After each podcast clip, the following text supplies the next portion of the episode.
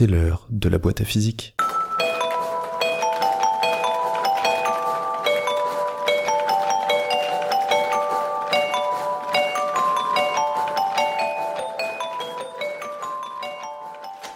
Bonjour à tous et bienvenue dans la boîte à physique. Ce bang que vous venez d'entendre, c'est un avion qui passe le mur du son. La Seconde Guerre mondiale a donné naissance à de nombreuses innovations technologiques, d'abord militaires puis civiles. Rien de tel qu'une bonne guerre pour faire avancer la science. Coucou le gaz moutarde, coucou la chimie allemande. Les pilotes d'avion ont alors commencé à atteindre de très grandes vitesses à bord de leurs aéronefs. Lorsqu'ils approchaient de la vitesse du son, ils sentaient un durcissement des commandes et une instabilité de leurs avions. À cause de la difficulté du pilotage, les aviateurs ont longtemps cru qu'on ne pourrait pas dépasser cette vitesse et ils ont alors appelé cette vitesse caractéristique le mur du son. Si dans les années 90, l'allemand Hans Mutke a revendiqué à tort l'avoir dépassé dès 1945, ce qui, vous l'admettrez, nécessite quand même une sacrée paire de bollocks pour la ramener alors qu'on était pilote dans la Wehrmacht, le premier homme à avoir réellement dépassé ce mur du son est l'américain Chuck Yeager en 1947. Bref, vous l'aurez compris, dans cet épisode, nous allons expliquer ce qu'est réellement le mur du son et pourquoi ce bang caractéristique. Lâche-toi maintenant, faut que ça bounce. Casse-toi le mur du son, son, sans poser de questions. Guidé comme un aimant, vers toi je viens doucement. Passer le mur du son, son, le signer de mon nom. Je me place, efficace, suis ma direction.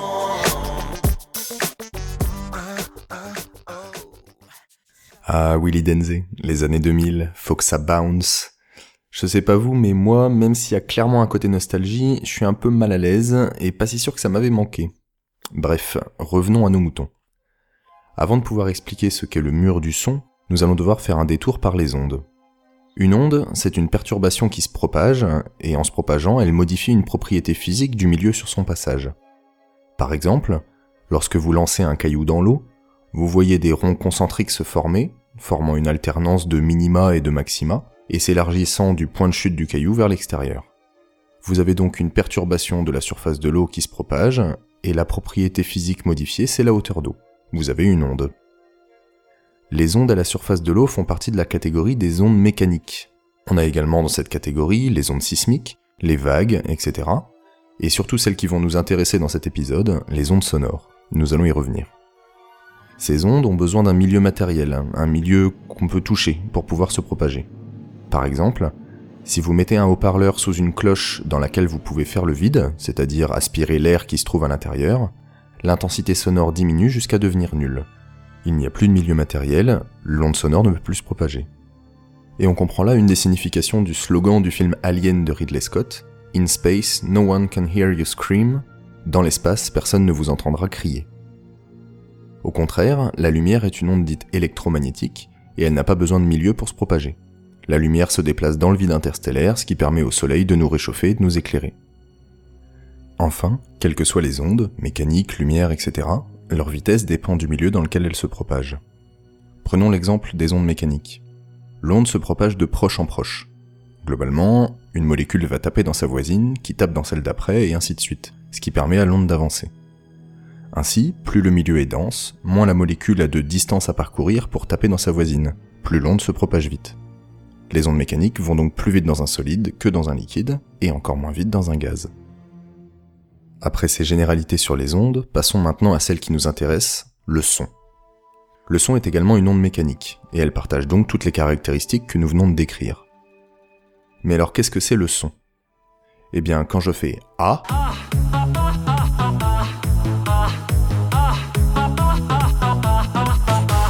quand je fais A, je pousse sur les molécules d'air qui vont taper les unes sur les autres, et de proche en proche l'onde sonore se propage. Donc une onde acoustique, ça caractérise à quel point les molécules vont se taper dedans. Mais souvenez-vous, nous avons dit dans l'épisode 4 que des molécules qui tapent, c'est ce que nous appelons plus communément la pression. Donc en fait, la propriété physique modifiée lors du passage d'une onde acoustique, c'est la pression. Donc quand une onde acoustique arrive jusqu'à vos oreilles, la pression varie. Votre tympan, c'est une membrane, comme un morceau de ballon de baudruche. Lorsque vous soufflez ou que vous aspirez devant un morceau de ballon de baudruche, celui-ci se déforme. Eh bien votre tympan c'est pareil. Il se met à vibrer au passage du son et s'ensuit toute une chaîne d'événements à l'intérieur de l'oreille qui fait que votre cerveau est capable d'analyser le son. Vous entendez. Bon, et alors qu'est-ce qui se passe avec notre avion? Notre avion est allumé mais à l'arrêt. Il émet du son dans toutes les directions autour de lui, comme s'il faisait des ronds dans l'eau. Cette fois-ci, ce ne sont plus des ronds mais des sphères, mais ça ne va pas changer euh, notre raisonnement, et donc vous pouvez garder l'image des ronds dans l'eau. L'avion avance. Il continue à émettre du son dans toutes les directions. S'il va plus lentement que la vitesse de ses ondes, il ne rattrape jamais celles qui partent devant lui. Les vagues de pression avancent tranquillement et l'avion reste loin derrière les ronds qu'il a pu faire avant. Maintenant, s'il commence à avoir une vitesse proche de celle du son, il émet toujours des ondes devant lui, et lorsqu'il fait un rond, il le suit très près. Vu qu'il émet des ronds régulièrement et qu'il a presque la même vitesse qu'eux, vous commencez à avoir une accumulation de vagues de pression devant l'avion. Si l'avion va à la vitesse du son ou la dépasse, il y a tellement de pression accumulée devant l'avion que vous entendez une détonation, le fameux bang de l'avion qui passe le mur du son. Donc le bang, c'est de l'air qui claque parce que la pression est trop forte, un peu comme une explosion. On appelle cette onde une onde de choc, c'est-à-dire une énorme surpression qui se libère en un instant. Cette onde de choc est tellement puissante qu'elle peut casser vos fenêtres sur son passage ou endommager vos organes. L'effet de cette onde de choc sur votre corps s'appelle le blast, et il existe plusieurs niveaux de blast. Les trois premiers concernent des dégâts physiques, tandis que le quatrième décrit des dégâts psychiques.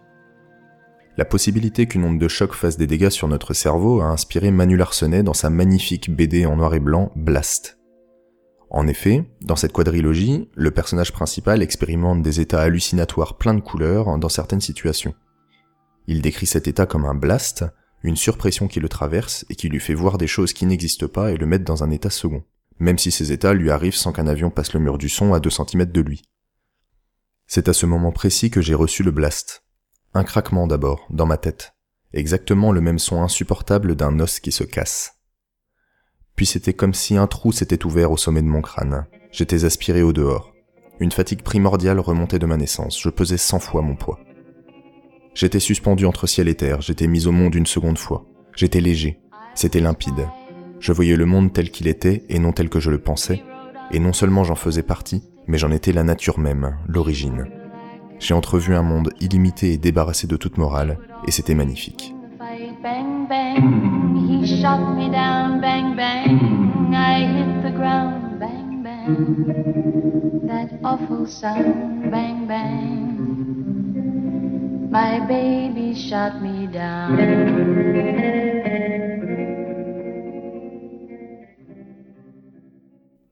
Vous entendez le bang au moment où l'avion passe au-dessus de votre tête, quand vous vous retrouvez au même endroit que l'accumulation de pression.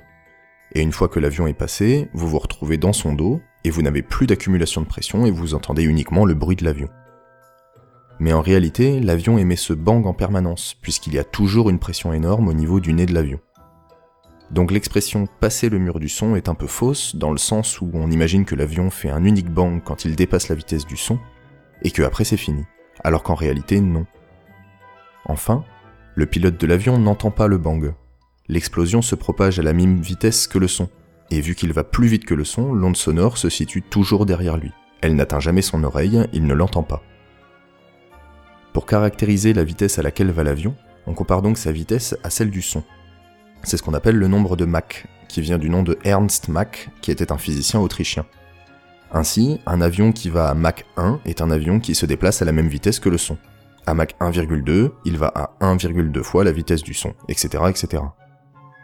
Par exemple, Félix Baumgartner, le taré qui a sauté d'un ballon à 39 000 mètres d'altitude en 2012, allait pendant sa chute à Mach 1,24. Il a donc passé le mur du son pendant sa chute.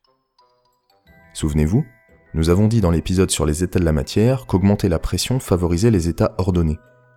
Ainsi, si la pression augmente suffisamment au niveau du nez de l'avion, il est possible que l'air se liquéfie et forme une sorte de nuage, une accumulation de petites gouttes d'eau qui flottent dans l'air.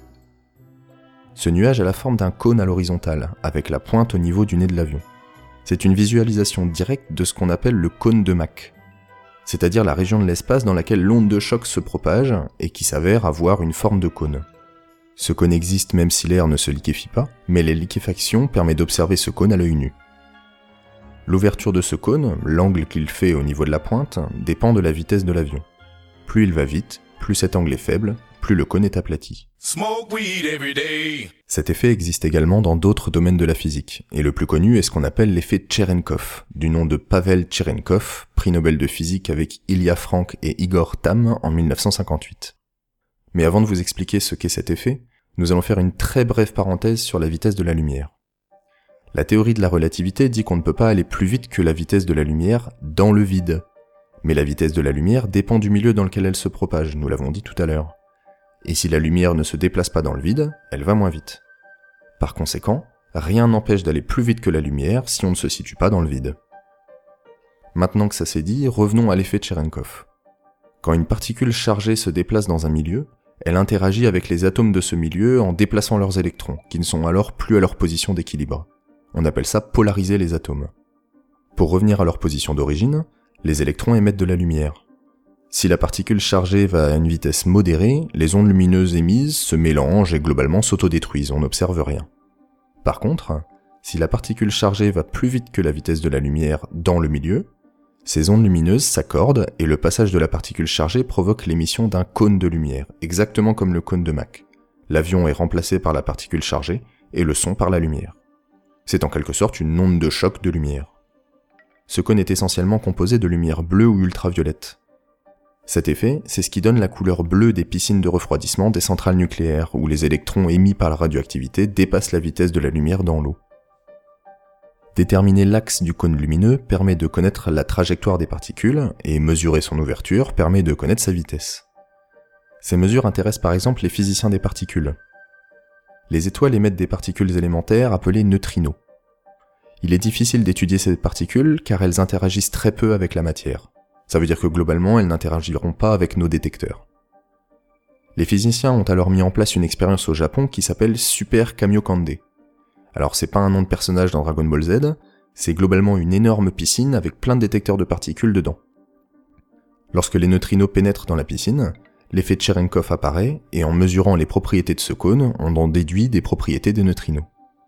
Les résultats de cette expérience ont par exemple valu à Masatoshi Koshiba le prix Nobel de physique en 2002. Cet épisode est à présent terminé, j'espère qu'il vous a plu, merci de l'avoir écouté. Nous avons vu que le son est une onde dite mécanique qui modifie la pression sur son passage. Lorsqu'un objet va plus vite que le son, l'augmentation de pression est telle qu'on entend un bang, le fameux mur du son. Enfin, nous avons vu qu'on retrouve cet effet au niveau microscopique avec l'effet Cherenkov et que cet effet permet d'étudier des particules autrement quasi indétectables. Si cet épisode vous a plu, n'hésitez pas à lui mettre des petites étoiles sur iTunes dans la rubrique Notes et avis sur la page de la boîte à physique, N'hésitez pas non plus à me suivre sur Twitter ou sur Facebook. Sur ce, je vous dis à la prochaine pour un nouvel épisode. Kenavo